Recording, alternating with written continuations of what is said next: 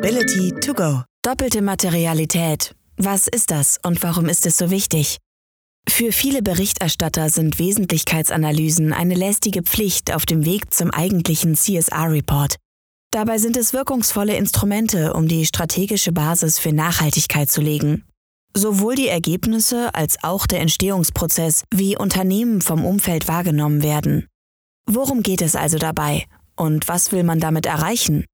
Ziel einer Wesentlichkeitsanalyse ist es, die relevanten Themen der Branche und des Unternehmens zu identifizieren, diese zu priorisieren und die Stärken und Schwächen sowie den Handlungsbedarf abzuleiten. Das Wesentlichkeitsprinzip wurde bereits in den 1930ern entwickelt und ist heute in praktisch jedem Nachhaltigkeitsbericht Standard. Es gibt verschiedene Ansätze für Wesentlichkeitsanalysen. Nach der Bewertung von Unternehmensthemen können auch größere Zusammenhänge betrachtet werden, wie etwa Fragen rund um die Lieferketten. In den letzten Jahren hat sich die Offenlegung von Finanzierungsinformationen auf nur wenige Kennzahlen reduziert. Komplexe Themen bleiben da oft auf der Strecke. Die sogenannte doppelte Wesentlichkeit bietet nach Expertenansicht die Möglichkeit, diesen Konstruktionsfehler zu korrigieren. Die Europäische Union hat deshalb bei der Überarbeitung der Berichtspflichten im Rahmen des Green Deal die doppelte Wesentlichkeit als neuen Standard festgelegt. Die Absicht dahinter hat das Team von Plant Values gut zusammengefasst. Unternehmen haben durch ihre eigene Geschäftstätigkeit einen Einfluss auf Umwelt und Gesellschaft. Und auf der anderen Seite wirkt eine große Anzahl von ökologischen und sozialen Nachhaltigkeitsthemen auf die Geschäftstätigkeit. Um zu Ergebnissen zu gelangen, muss also in verschiedenen Schritten sortiert, geclustert und selektiert werden. Es müssen die wesentlichen Aspekte identifiziert werden. Soweit die Theorie. Die Tücken liegen in der Praxis. Woher weiß eine Firma, ob die eigenen Auswirkungen auf das Klima oder die Umwelt im weiteren Sinne wesentlich sind oder was eine genaue wesentliche Auswirkung ist? Unser heutiger Gast Nicolette Behnke von der Wirtschaftsprüfungs- und Beratungsgesellschaft PwC in Deutschland bringt Licht ins Dunkle vieler Fragen. Hallo und guten Tag. Heute reden wir über ein Thema, ohne das aus meiner Sicht Nachhaltigkeit gar nicht richtig funktioniert, nämlich Wesentlichkeit oder auch Materialität genannt. Das Problem ist nur, das Thema ist echt tricky. Ich freue mich deshalb, heute eine Expertin begrüßen zu dürfen, die weiß, worum es geht. Willkommen, Nicolette Behnke. Ja, guten Morgen, Herr Lenzen, und vielen Dank für die Einladung. Frau Behnke ist verantwortliche Partnerin für das Thema Sustainability Reporting und Prüfung bei der Wirtschaftsprüfungs- und Beratungsgesellschaft PwC in Deutschland. Meine erste Frage an Sie, Frau Behnke, ist, es gibt diesen berühmten Satz vom Spiegelgründer Rudolf Augstein, sagen, was ist. Ist das in einem Satz ausgedrückt der Kern von Materialität? Ja, das ist gar keine schlechte Zusammenfassung für Materialität, denn ähm, es geht genau darum, bei der Wesentlichkeit, dass man die wesentlichen Themen aus der Nachhaltigkeit ähm, erarbeitet in dem Unternehmen, die wirklich strategisch relevant sind auf der einen Seite und auf der anderen Seite dann eben auch Grundstein bilden für die Berichterstattung gegenüber den Stakeholdern, dass man eben Rechenschaft ablegt, nicht über irgendwelche Themen, sondern genau über die Themen, wo ich als Unternehmen Risiken und Chancen habe, die ich im Griff haben muss, die ich strategisch steuern muss. Deswegen kann man auch sagen, dass ja ähm, die Wesentlichkeit und die Wesentlichkeitsanalyse so das Bindeglied darstellt zwischen Strategie und Reporting, so eine Art Schulterschluss, wenn man möchte, und die Verzahnung. Denn letztendlich, und dann ist es genau dieser Satz, sagen, was ist, ja, soll man natürlich als Unternehmen den Stakeholdern genau das mit auf den Weg geben, ähm, was einen betrifft und auch erläutern, wie man diese wesentlichen Nachhaltigkeitsthemen strategisch angeht und steuert. Und insofern ist das eine wunderbare Zusammenfassung. Eine besondere Rolle spielt die Meinung Außenstehender, auch Stakeholder genannt, wie Sie mhm. gerade äh, ansprachen. Dazu noch ein Zitat. Die US-Börsenaufsicht Securities and Exchange Commission definiert Wesentlichkeit als das, was, Zitat, eine vernünftige Person für wichtig halten würde. Was sind denn jetzt vernünftige Personen und welche Interessen haben die im Nachhaltigkeitsbereich? Ja, das ist eine sehr, sehr spannende Frage. Was sind vernünftige Personen? Im Grunde genommen wird ja da ein Stück weit auf die sogenannte Decision Usefulness wahrscheinlich abgestellt. Ne? Das heißt, was äh, würde ein Stakeholder, ähm, und da haben wir ja eine sehr breite Palette an Personen, die da in Frage kommen, ähm, nach dem, was man über das Unternehmen hört, selber denken, welche Entscheidungen würde ein Stakeholder, egal ob es jetzt ein Kunde, ein Lieferant, ein Mitarbeiter ähm, oder auch die Öffentlichkeit ist, was für Entscheidungen würde man dann basieren, treffen oder welchen Eindruck hat man dann von dem Unternehmen. Und vernünftig in dem Sinne ist äh, ein Stück weit auch, dass man natürlich ja in der Einschätzung der Materialität eine gewisse Subjektivität auch walten lässt, denn ähm, es ist ja nicht definiert, was vernünftig ist. Das ist ein Stück weit eine subjektive ähm, Einschätzung und insofern haben wir das Thema und auch die Herausforderung im Rahmen einer Bestimmung der Wesentlichkeit, im Rahmen der Materialitätsanalyse, dass subjektive Einschätzungen eine Rolle spielen, dass sie gut sind und am Ende des Tages aber auch irgendwie validiert werden müssen, um dann ähm, letztendlich das wiederum zu objektivieren in einem gewissen Maß, so gut es möglich ist. Wesentlichkeitsanalysen gibt es schon seit vielen Jahren und die haben sich auch weiterentwickelt, jetzt auch im Rahmen der EU ähm, äh, Reporting-Erwartungen, im Rahmen des EU Green Deals, ist jetzt in jüngster Zeit häufig von Thema doppelte Wesentlichkeit oder doppelte Materialität die Rede. Ähm, können Sie uns erläutern, was damit gemeint ist? Ja, sehr gerne. Also doppelte Materialität bedeutet im Grunde, dass man zwei Perspektiven betrachtet. Äh, die dann die Basis bildet dann für die Ableitung der strategisch relevanten Themen und auch dessen, was dann berichtet werden soll. Denn darum geht es ja letztendlich ähm, bei den europäischen Vorgaben um die Berichterstattung in puncto Nachhaltigkeit. Und doppelt heißt auf der einen Seite, dass ich all das betrachten muss, ähm, wo ich sozusagen als Unternehmen ähm, Auswirkungen auf Menschen und Gesellschaft äh, und die Umwelt habe das nennt man die sogenannte Inside-Out-Perspektive. Ja, wie wirke ich auf andere? Und gleichermaßen muss ich aber auch betrachten, ähm, welche Auswirkungen hat, haben Nachhaltigkeitsfaktoren, hat die Umwelt zum Beispiel auf meinen Geschäftserfolg, auf meine künftigen Cashflows. Beides in Summe ist zu betrachten und das führt natürlich zu einer sehr breiten Themenbasis, ähm, über die dann am Ende zu berichten ist. Ich will mal ein Beispiel geben. Ähm, nehmen Sie mal ein pharmazeutisches Unternehmen, was zum Beispiel ähm, Medikamente herstellt. Und wenn wir uns mal das Thema Biodiversität vornehmen, was ja jetzt auch stark ähm, in, an Bedeutung gewonnen hat, ähm, dann stellen Sie sich vor, dass ähm, ein, ein Unternehmen beispielsweise, wenn man von der ähm, Inside Out, nee, von der Outside-In-Perspektive spricht, sozusagen betrachtet, dass ähm, möglicherweise durch einen Biodiversitätsverlust oder durch die Zerstörung von bestimmten Ökosystemen dann bestimmte Pflanzen nicht mehr zur Verfügung stehen, die man benötigt, um die Medikamente ähm, herzustellen, was dann wiederum natürlich einen Einfluss auf das Geschäftsmodell und auf die künftigen Cashflows haben kann. Auf der einen Seite. Auf der anderen Seite ist aber das pharmazeutische Unternehmen auch ein Unternehmen, was einwirkt auf die Umwelt ne, indem es äh, produziert, indem es beispielsweise Medikamente vertreibt, die dann auch letztendlich zu Rückständen im Wasser führen können. Ja. Und das sind genau die beiden Perspektiven, die man bei der doppelten Wesentlichkeit betrachtet. Und warum ist das so besonders und neu in der Vergangenheit, wenn wir mal schauen auf die Berichterstattung, zum Beispiel nach der Global Reporting Initiative, hatten wir da auch schon einen breiteren Ansatz, wo aber sehr stark ähm, die Stakeholder-Perspektive eine Rolle gespielt hat.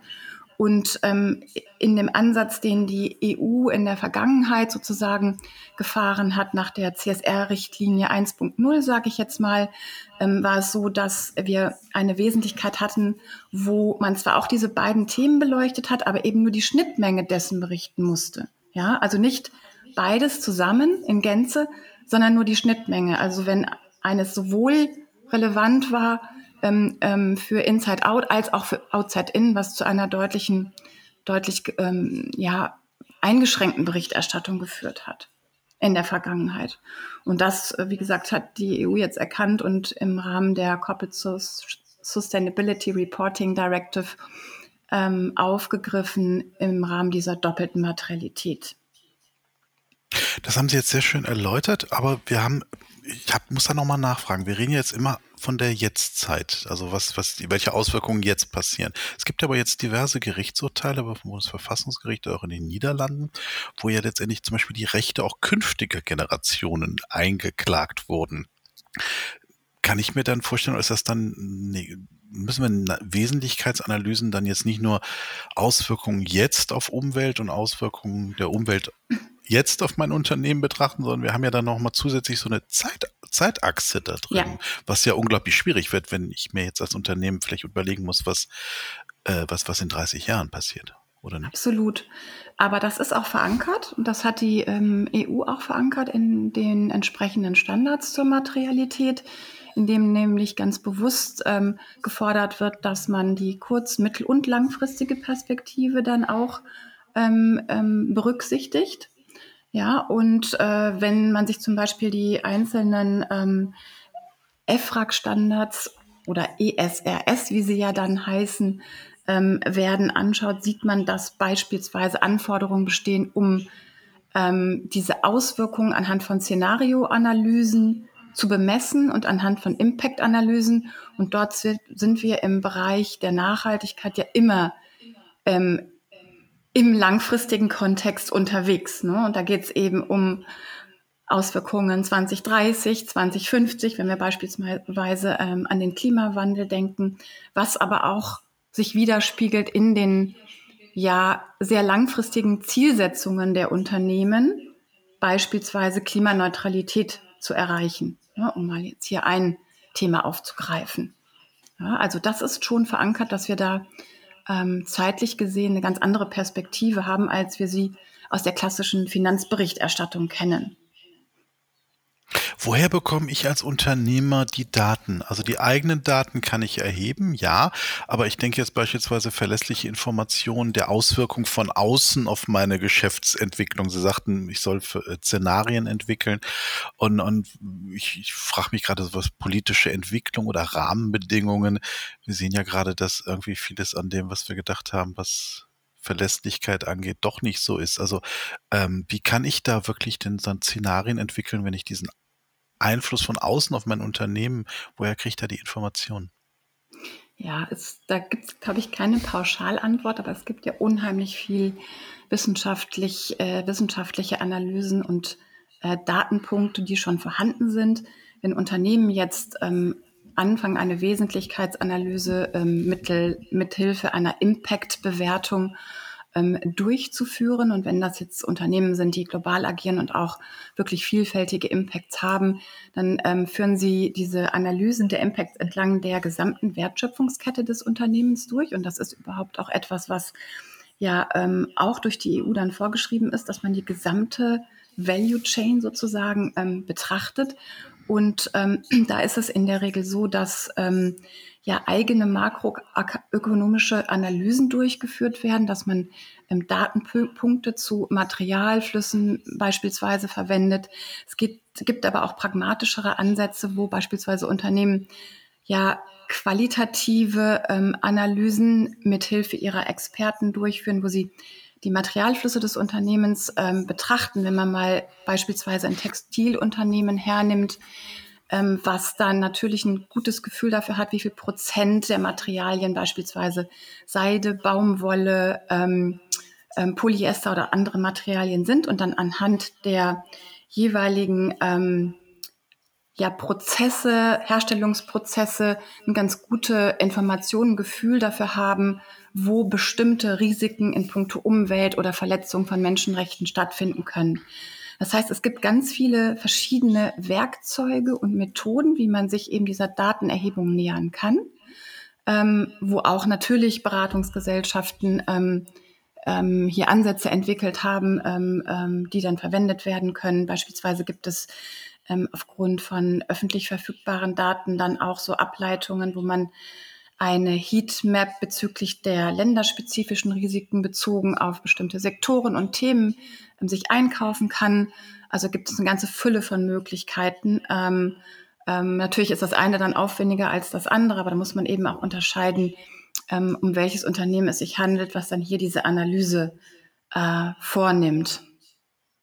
Sie sagten gerade, Unternehmen müssen nicht nur sich selber betrachten, sondern auch, auch ihre gesamte Wertschöpfungskette, also äh, die, die vor- und nachgelagerte wahrscheinlich.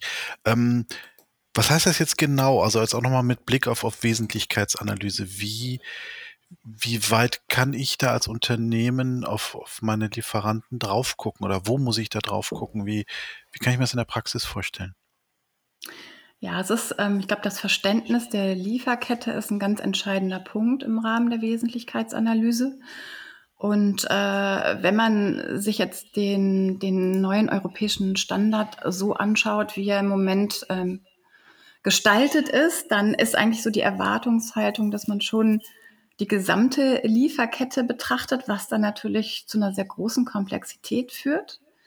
Ja, und ähm, im Grunde genommen ist es wichtig, dass man ähm, bei dieser Betrachtung der, der Wesentlichkeit vielleicht einfach mal anfängt ähm, mit einer sogenannten Heatmap, ähm, die die gesamte Wertschöpfungskette betrachtet, ne, indem man sozusagen einmal entlang der ähm, sektoragnostischen Themen, wie sie ja jetzt bezeichnet werden, wie Klimawandel, Verschmutzung, Wasser, ähm, Biodiversität oder dann eben auch die S-Themen, Mitarbeiterschaft ähm, und dann entlang der, der, ähm, der Wertschöpfungskette, ne? also ich habe einmal die, die ähm, Rohmaterialien, dann die eigene P Produktion, den Transport, dass man da entlang geht und dann entsprechend der, der, der ähm, Höhe der Auswirkungen eine Landkarte zeichnet, anhand der man dann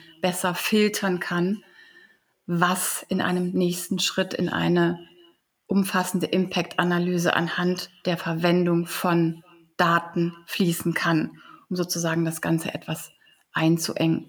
Aber es ist schon tatsächlich so, dass ähm, diese Anforderung nicht nur sich den Tier 1 anzuschauen, sondern wirklich bis an das Ende der Lieferkette zu gehen, natürlich eine sehr große Herausforderung darstellen wird.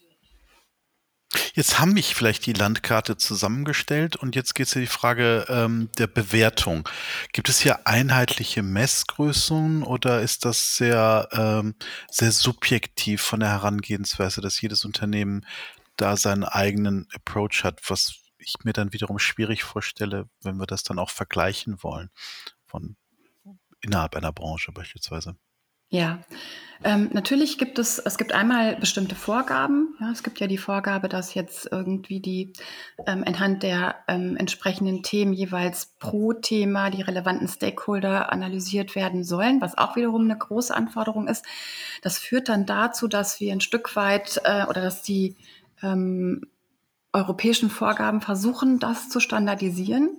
Aber wir werden ähm, in der Durchführung der Materialitätsanalysen immer auch unternehmensspezifische Ansätze und Vorgehensweisen haben, beispielsweise in der Art und Weise, wie Stakeholder dann eingebunden werden, weil das ja auch ein Element ist, das neben dieser Impact Materiality und neben der Financial Materiality eine Rolle spielt. Ja, das heißt die Einbindung der Stakeholder. Und da gibt es ja auch verschiedene Möglichkeiten, dass man auf der einen Seite dann, um die Themen nochmal stärker zu filtern, eine automatisierte, eine standardisierte Abfrage macht. Dann kommt es natürlich auch darauf an, wie wählt man die ähm, Stakeholder aus, wie gewichtet man die einzelnen Antworten. Und dann äh, gibt es natürlich noch die andere Möglichkeit, beispielsweise, dass man über ähm, Experteninterviews ganz gezielt ähm, auf die Stakeholder zugeht, um dann nochmal ein anderes Feedback zu bekommen und dann darauf basierend die wesentlichen Themen ableitet. Das heißt, es gibt eine gewisse Standardisierung, die jetzt auch gefördert wird durch die neue Standardsetzung, aber es gibt auch immer ja die Individualität in dem Vorgehen des einzelnen Unternehmens, abhängig von der Betroffenheit, abhängig von der Komplexität des Unternehmens und auch abhängig von dem, was das Unternehmen dann auch aus Business-Perspektive natürlich für relevant empfindet. Mhm. Eine Schlüsselrolle spielen Stakeholder, wie Sie gerade sagten. Da möchte ich gerne nochmal nachfragen. Wir sprachen ja vorhin schon im Zusammenhang mit der US-Börsenaufsicht darüber. Ähm, hier nochmal ein Zitat. Der Historiker Hans von Trotter beobachtet in seiner, eigentlich heutzutage eine zunehmende Aufwertung der Privatsphäre zum politischen Raum ja auch für politisch nicht repräsentierte Gruppen. Heißt, in der Klartext ausgedrückt, wie will man eigentlich ernsthaft Stakeholder-Dialoge führen oder organisieren, wenn sich eigentlich heutzutage jeder betroffen fühlt? Das ist eine, das ist eine sehr schwere Frage.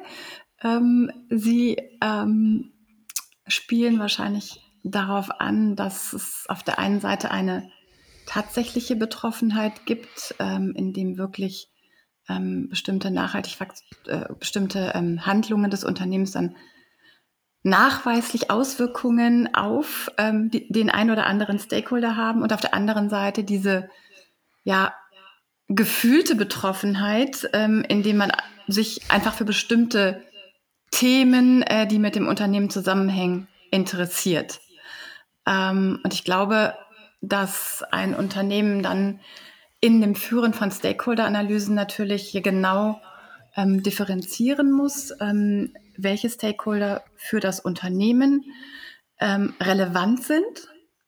Ähm, ich denke, es ist nicht verkehrt, weil ähm, letztendlich eine Wesentlichkeit auch sich da, Wesentlichkeitsanalyse oder auch eine Impact-Analyse sich dadurch auszeichnet, dass nicht alles irgendwie quantifiziert äh, hergeleitet werden kann, so dass es sicherlich auch sinnvoll sein kann, ähm, ja, so gefühlte Betroffenheiten in die Bewertung einzubeziehen. Ja. Ähm, das vielleicht erstmal so in Kürze zu diesem Thema. Ja. Mhm. Jetzt würde ich Sie um Vorschläge bitten, wie man das Thema eigentlich angeht. Wie kann ich eigentlich so eine Wesentlichkeitsanalyse Schritt für Schritt konzipieren, durchführen und nutzen? Weil im Vorgespräch sagten Sie ja, eigentlich dient das ja nur als Vorbereitung, um dann die eigene Nachhaltigkeit strategisch auszurichten. Das ist ja so eine Vorarbeit, damit die richtige Arbeit anfängt. Ja, genau. Und das ist im Grunde genommen der ähm, Versuch, dass man versucht, diese zwei Fliegen mit einer Klappe zu schlagen, wie ich ja gerade schon am Anfang sagte, ne, dieser, dieses Bindeglied zwischen Reporting und Strategie. Denn tatsächlich wäre es ja ähm, nicht zielführend, wenn man etwas jetzt nur des Reportings oder für Reporting-Zwecke erheben würde. Und insofern ist es äh, auf der einen Seite zwar wichtig, dass man eine Wesentlichkeitsanalyse äh, im Aufbau so gestaltet, dass man natürlich diese regulatorischen Anforderungen erfüllt, ja, ähm, dabei, aber dass man auf der anderen Seite eben auch ähm, ähm, die ähm, Ableitung der strategischen äh, Themen dann im Blick hat. Und es ist äh, weiterhin auch wichtig, dass man ähm, darüber nachdenkt, wie man vorhandene Analysen, vorhandene Daten, die man schon hat, äh, einbeziehen kann, wie man dann ähm, subjektive Einschätzung am Ende des Tages validieren kann. Das sind erstmal so Grundsatzfragen, ähm, die man sich stellt. Und ähm, wenn man mal ähm, davon ausgeht, wie würde man vorgehen, ja, im Einzelnen, wie fängt man überhaupt mal an? Ja, da hatte ich ja gerade schon gesagt, ähm, ähm, oder anders formuliert, ich würde den Begriff des ähm, Trichters hier verwenden. Ja, man hat einen Trichter, man fängt vorne mit einer breiten Auswahl an Themen an die sich ergeben, beispielsweise durch ähm, ja, diese sektor sektoragnostisch vorgegebenen Themen, auch jetzt von der EU, aber man kann eben auch auf andere Standards wie GRI, CESPI schauen, ähm, was für Themen eben dort vorgeschlagen werden. Und das ist erstmal so die Grundbasis, eine große, lange Liste, ähm, die man dann eben verkürzen muss. Und da ähm, im zweiten Schritt wäre dann ähm, der Vorschlag, dass man so eine Art ähm, Wertschöpfungskettenanalyse macht, wie ich es vorhin schon äh, anhand des Begriffs der Heatmap versucht habe zu erklären, dass man das dann ein Stück weit eindampft auf das Unternehmen, indem man entlang der Wertschöpfungskette schaut, welche Themen da ähm, eine größere Bedeutung haben und eine geringere Be Bedeutung, um dann eben diese lange Liste auf weniger Themen einzudämmen. Und dann geht es eben in die eigentliche Impact-Analyse, die man eben gestützt durch quantitative Datenerhebungen macht, eben aber auch durch ähm, Medienanalyse, Social Media Screening und dann eben ähm, Workshops im Unternehmen, wo man dann die Ergebnisse sich anschaut, dann Stakeholder einbezieht. Das muss man dann auch überlegen, zu welchem Zeitpunkt idealerweise das dann stattfindet. Entweder eben automatisiert über ähm, eine sogenannte Massenbefragung äh, und oder auch durch entsprechende Experteninterviews, die dann auch nochmal beim Validieren helfen. Und dann ist es ganz wichtig, wenn man dann ähm, ja diese, diese wesentlichen Themen identifiziert und auch priorisiert hat, dass man dann als, als ähm, Unternehmensvertreter draufschaut und das Gefühl hat, ja, ich habe jetzt nicht eine Checkliste abgearbeitet, wo dann irgendwas herauskommt, was äh, scheinbar nicht zu dem Unternehmen passt äh, und zu dem, was man so aus dem Bauchgefühl her sagen würde, sondern das muss am Ende stimmig sein. Und dieser Blick ist, glaube ich, am Ende nochmal eine ganz wichtige Übung, um dann ähm, zu sagen, wir haben jetzt eigentlich ein ganz gutes Ergebnis erzielt und fühlen uns wohl mit dem Ergebnis. Das klingt jetzt sehr aufwendig. Ähm, wie wird das eigentlich zur intrinsischen Motivation statt so einem lustlosen Abarbeiten von Checklisten wie Sie? Naja, das klingt aufwendig, ähm, das ist richtig. Und es ist auch aufwendig. Gibt es natürlich immer noch mal Unterschiede, in welchem Umfang das man dann äh, äh, durchführen kann. Ähm,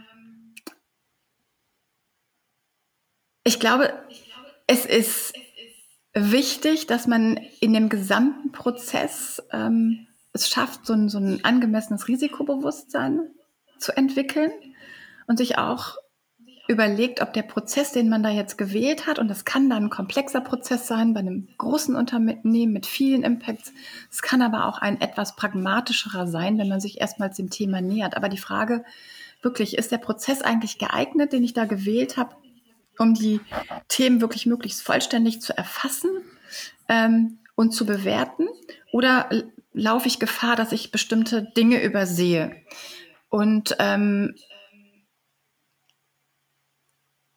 es ist komplex, aber die Wirkungszusammenhänge, mit denen wir uns hier auseinandersetzen, äh, sind auch sehr komplex. Und deswegen denke ich, dass es ja aus gesellschaftlicher Sicht, glaube ich, ganz gut ist, wenn man jetzt zu in einen Modus kommt, äh, wo man sich intensiver mit den Themen auseinandersetzt.